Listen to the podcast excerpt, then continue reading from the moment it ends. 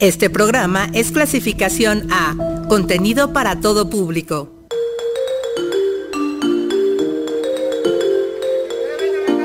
Asuntos que nos conciernen. Necesidades cotidianas. Bienvenidos a Conexiones. Difusión, actividades, servicios. Todo lo que la universidad tiene para ti.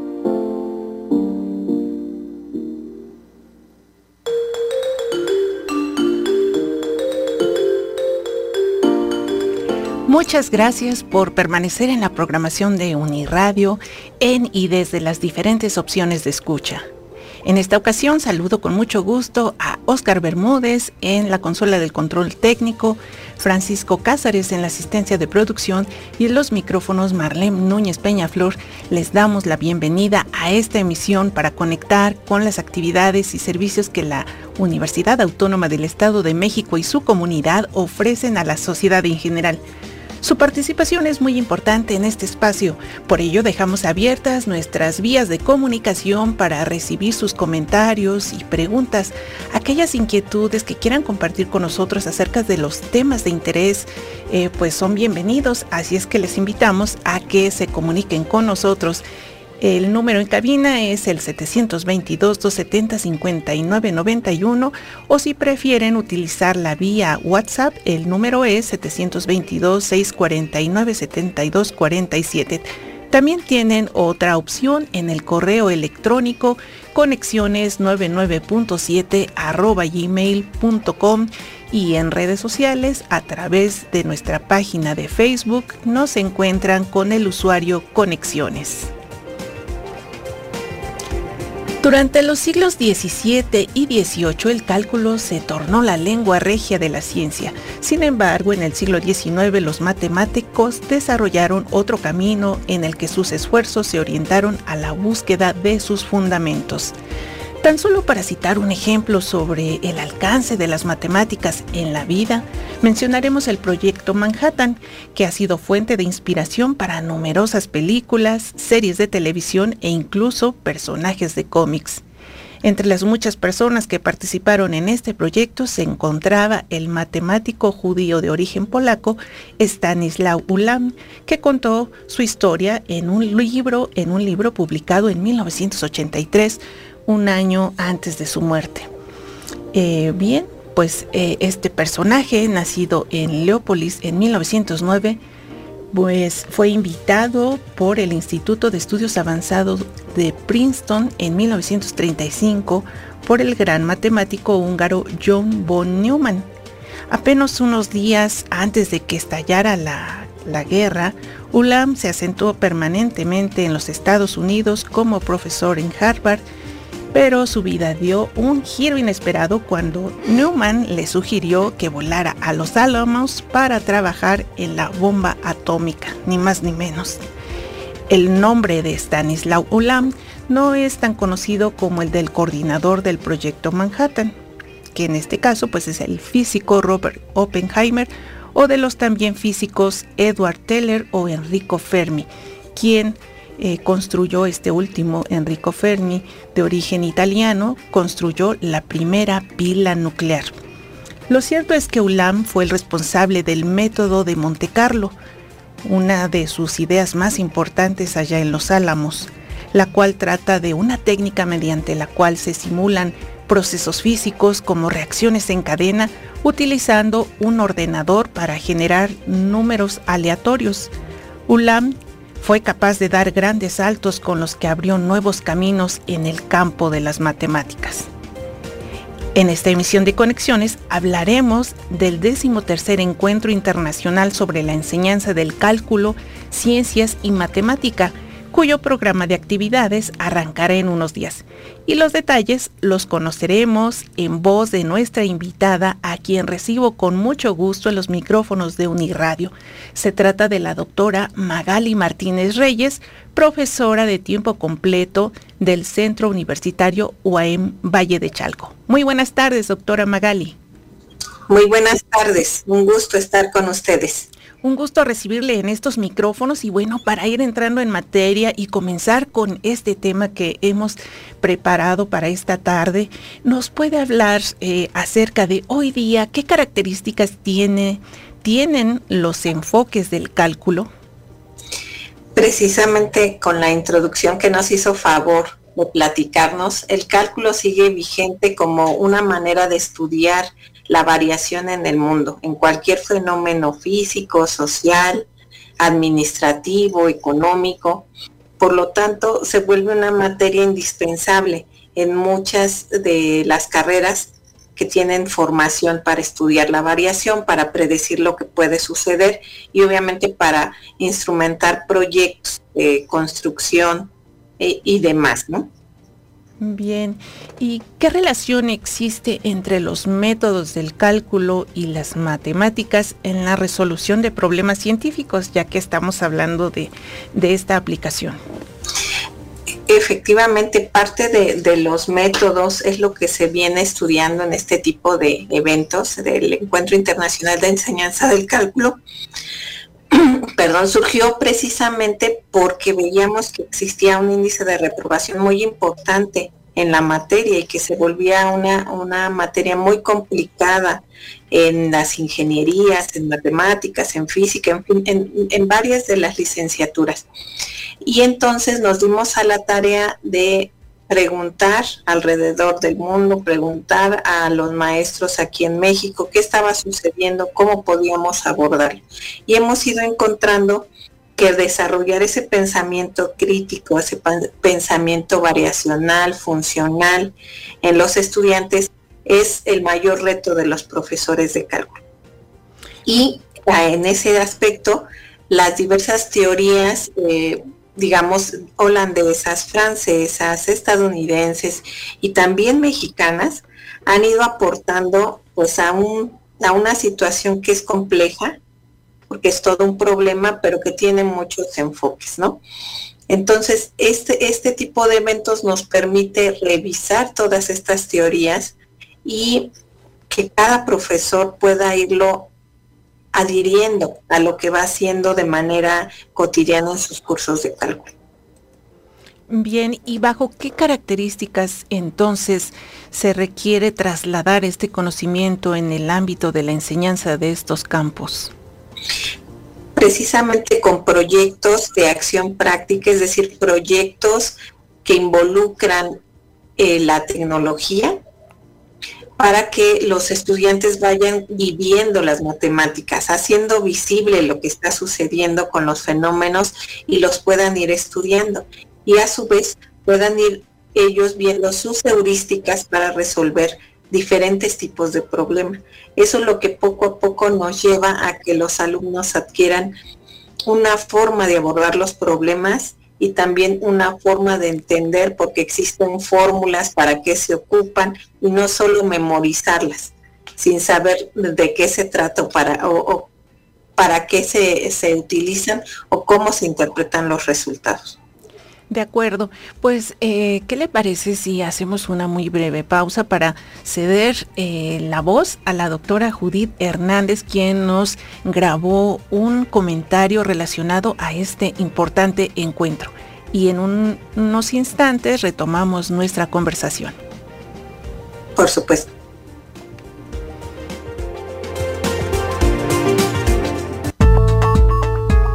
Mi nombre es Judith Hernández, soy docente investigadora de la Universidad Autónoma de Zacatecas. Invito a todos muy cordialmente a asistir al treceavo encuentro internacional sobre la enseñanza del cálculo, ciencias y matemáticas la experiencia de participar en sus inicios como asistente, luego como ponente y actualmente como parte de la organización me ha permitido contar con un espacio en donde existe la interacción con estudiantes, con profesores, con investigadores nacionales, internacionales, en donde podemos tratar temas no solamente de cálculo, sino de matemáticas y de ciencias como el caso de física. Entonces es es un evento, un congreso muy diverso en donde podemos contar y comunicar nuestros resultados, pero también en donde han surgido proyectos de colaboración a través de los intereses mutuos. Así es que pues extiendo mi más cordial invitación esperando que todos participen.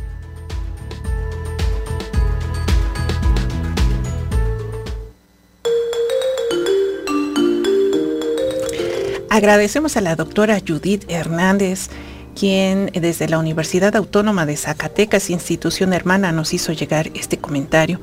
Continuando con nuestra conversación, doctora Magali, eh, ahora qué le parece si nos comenta sobre cuáles son algunas de las preocupaciones centrales actualmente en la enseñanza del cálculo, ciencias y matemáticas. Ya nos comentaba hace unos instantes sobre la importancia de generar proyectos de aplicación eh, justamente para poder eh, pues vivenciar y ver de manera más directa eh, las aplicaciones, usos de estos métodos en estos campos dentro de la vida, de la vida diaria, la vida cotidiana. Sí, fíjese que nuestra principal preocupación siempre ha sido por qué no tenemos los resultados que esperamos en los estudiantes ya sea dentro del aula, ya sea que tengan que hacer aplicaciones fuera o cuando presentan exámenes de selección de evaluación internacional como los de PISA, todos conocemos cómo salimos en, ese, en esos lugares tan bajos. Cuando uno empieza a indagar qué sucede o por qué no, no tenemos tan buenos resultados, empezamos a ver que existe una diferencia entre memorizar, vivir de la matemática y aplicarla. Esos tres momentos en la vida de cualquier estudiante es muy importante y necesitamos cada día más proyectos que vayan haciendo esos tres momentos en el aula de clases. Los profesores que nos reunimos en este tipo de eventos presentamos lo que hacemos de manera cotidiana con estudiantes de todos los niveles, desde primaria, secundaria, luego qué sucede en medio superior, eh, en superior con las diferentes carreras y entonces se vuelve un evento que, que da como evidencia de los esfuerzos que se están haciendo a nivel individual, pero también cómo compartimos esas problemáticas como grupo y entonces nos vamos uniendo en comunidades para decir, ¿por qué no pruebas mi, mi innovación?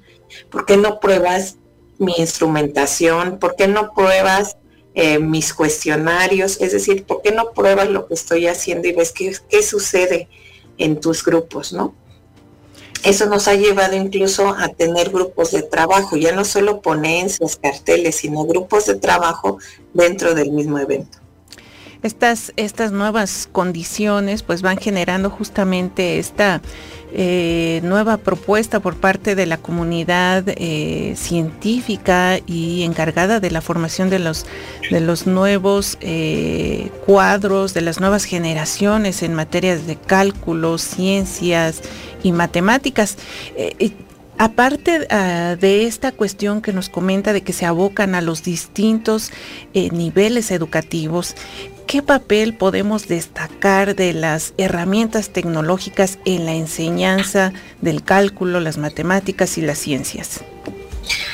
Fíjese que esta etapa en la que el profesor de matemáticas llegaba al aula, llenaba el pizarrón de signos, les enseñaba a los alumnos a hacer un ejercicio y luego los ponía a ellos, la hemos ido superando. Poco a poco sabemos que aprender matemáticas se aprende haciendo como en muchas otras actividades, entonces son los estudiantes los que deben hacer la actividad, no el maestro llegar y mostrar la matemática como algo acabado.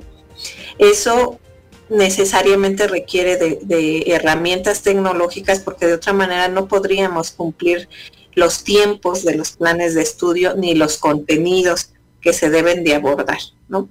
Entonces, sin salirnos de esta restricción, que además es muy válida para los diferentes niveles educativos, el incluir en la clase de matemática la tecnología, pero además que sea el alumno quien esté eh, llevando a cabo la experimentación con la tecnología, nos ha dado muy buenos resultados. Hay casos de éxito en donde se disminuye el índice de reprobación, por ejemplo, de 80% a un 20 o 30%, si la clase de matemáticas se vuelve dinámica, activa.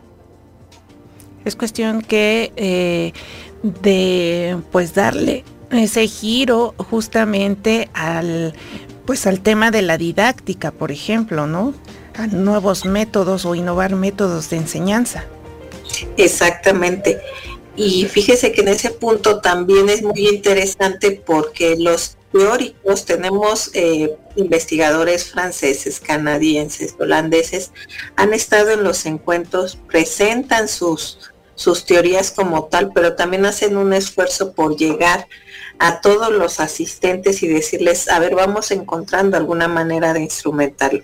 Yo estoy aquí, tú estás allá, pero podemos hacer sinergia y proponerte algunas cosas y también, ¿por qué no? El mismo profesor decir, me funciona o no me funciona eh, lo que me propones en términos teóricos. Y eso da una riqueza como, como didáctica, como pedagogía, para que el profesor sepa en qué momento intervenir en cada momento.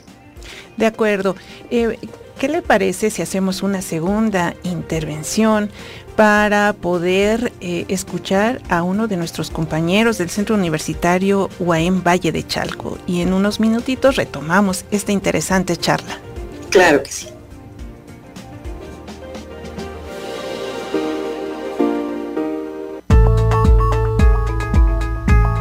Soy Mauricio Flores Nicolás, estudiante del programa de doctorado en Ciencias de la Computación en el Centro Universitario Valle de Charco de la Universidad Autónoma del Estado de México. Mi experiencia sobre el ICAL ha sido satisfactoria. Actualmente he tenido la oportunidad de asistir a dos eventos de manera presencial y uno virtual, cuyos aportes han beneficiado mi vida académica con la variedad de opiniones que recibí sobre mis presentaciones, sino también para aportar algo a los otros asistentes, y mi vida personal, ya que viví y conocí otras instituciones académicas, lugares turísticos y gastronomía. Además, la presencia de investigadores de otros países en las conferencias magistrales permite conocer y ampliar la percepción de la investigación.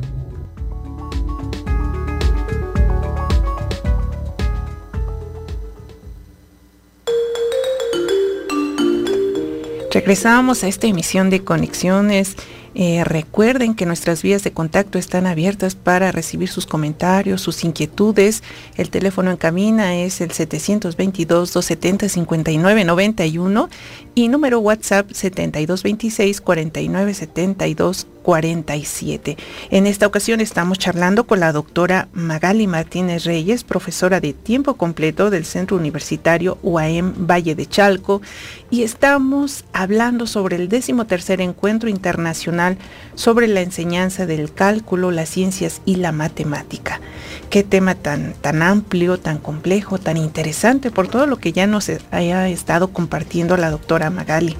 Eh, pues doctora Magali, eh, para contextualizar ahora en, términos de pues una situación que, que, todavía no logramos superar, ¿qué nos puede compartir en torno a las aportaciones de estos campos, el cálculo, las ciencias, las matemáticas, en el tema de la pandemia que todavía estamos inmersos en, en él?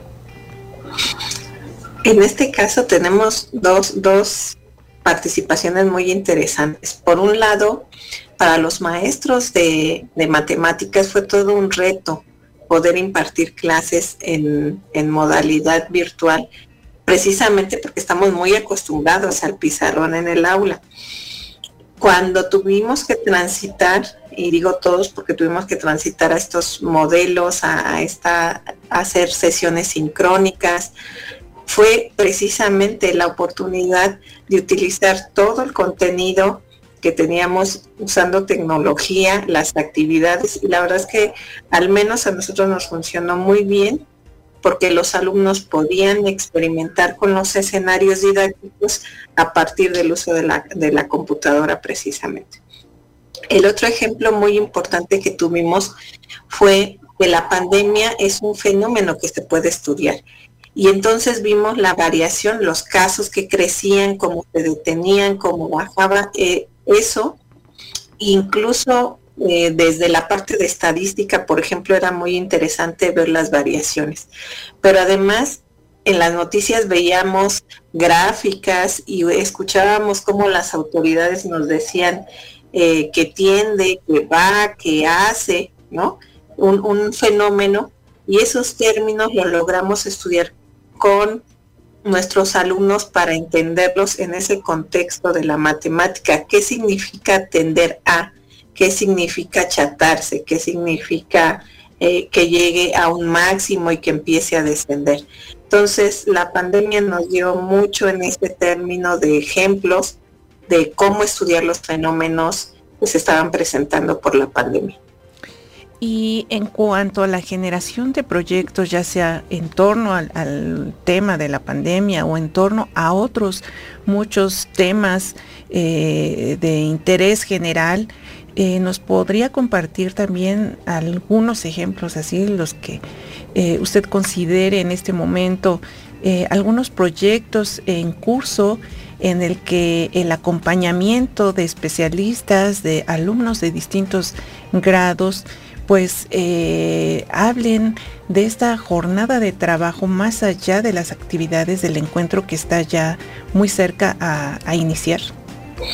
Sí, afortunadamente hemos tenido muchos casos eh, al respecto. Por ejemplo, los estudiantes de posgrado que han participado del área de tecnología educativa han tenido la oportunidad de compartir eh, con los investigadores de Canadá, de Francia, lo que ellos venían trabajando y al complementarlo han mostrado ejemplos como eh, cómo usar, por ejemplo, dispositivos electrónicos para ver conceptos como velocidad y rapidez.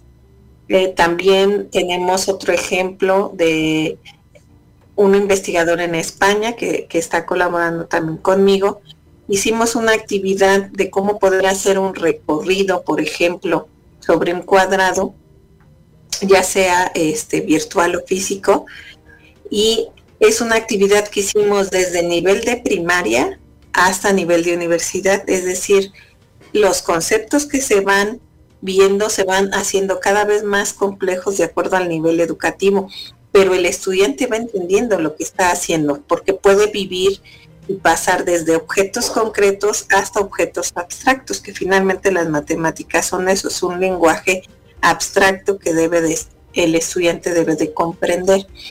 Entonces, hemos tenido, eh, por ejemplo, fenómenos de embarazo, ¿no? Que los estudiantes ven desde la parte de estadística, pero también desde la parte de cálculo. Y por eso en las últimas dos emisiones del encuentro se incluyó la, el paradigma de STEAM, porque ahora los proyectos se han vuelto integrales, es decir, tocan muchas áreas, eh, muchas ciencias, varios conceptos y entonces eso nos ha permitido ir avanzando como en ver en un, fenómeno ya eh, multidisciplinar.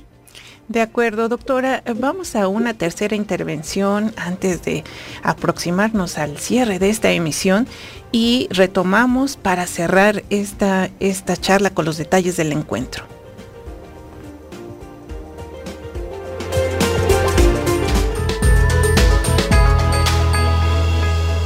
Los encuentros internacionales sobre la enseñanza del cálculo ha sido una forma de comunicación muy importante que nos ha permitido poner en contacto a estudiantes e investigadores nacionales con investigadores de otros países desarrollados. Esto ha permitido que profesores e estudiantes puedan viajar a esos países y realizar tareas conjuntas con estos investigadores avanzados.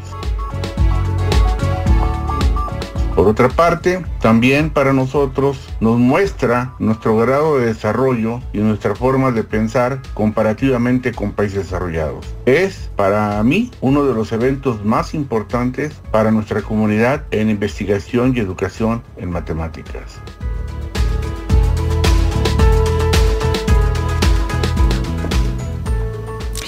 Doctora Magali Martínez, eh, profesora del Centro Universitario OAM Valle de Chalco, acabamos de escuchar al doctor Carlos Cuevas del Instituto Politécnico Nacional. Eh, justamente el encuentro de este año eh, ofrece un reconocimiento a, este académico. ¿Qué nos puede compartir de, esto? El doctor Cuevas ha sido el fundador de los encuentros, ya llevamos 13 años con, con estos eventos y bueno, inició como ese interés de, de, la comunidad, de los estudiantes, de los profesores, por poder tener el espacio para discutir y afortunadamente ha ido creciendo. Varias universidades se van sumando y, precisamente quisimos hacer este año el reconocimiento al doctor Cuevas por esa trayectoria, por todo lo que le ha dado a la matemática educativa y por esa visión que tuvo, pues de, de, irnos reuniendo, aglutinando a todos los que teníamos una misma preocupación y un interés por la educación. De acuerdo, ahora nos puede proporcionar los datos de cuándo se va a realizar este encuentro, las vías para poder, si es posible, todavía seguir eh, parte de las actividades, porque tendrán un programa híbrido. ¿Estoy en lo correcto? Exactamente, el evento en esta ocasión está a cargo de la Universidad Autónoma de Nuevo León. Es un evento híbrido del 26 al 30 de septiembre y entonces las actividades que son en línea se estarán transmitiendo por YouTube y por Facebook para que todas las personas tengan acceso a las mismas. Las actividades presenciales, que son algunos talleres, eh, ponencias, pues serán en el, lugar, en la sede. Y eh, varias de las actividades las estaremos subiendo tanto en la página como en los canales que tiene el evento para que toda la gente pueda estar siguiendo las actividades que sean de su interés. ¿Algún comentario final, alguna recomendación que nos eh, comparta antes de despedir nuestro programa? Pues invitarlos porque es un evento que se hace con, con mucho esfuerzo, pero también con mucho cariño porque sabemos las necesidades que existen en el gremio de la educación matemática, de la educación de las ciencias, y esta, esta semana nos permite actualizarnos de una mejor manera, tener acceso a profesores investigadores que de otra manera sería muy complicado y ellos también imparten talleres para poder aterrizar estas teorías a nuestra práctica diaria con nuestros estudiantes. Entonces, invitarlos y nos va a dar mucho gusto tenerlos en, en el encuentro.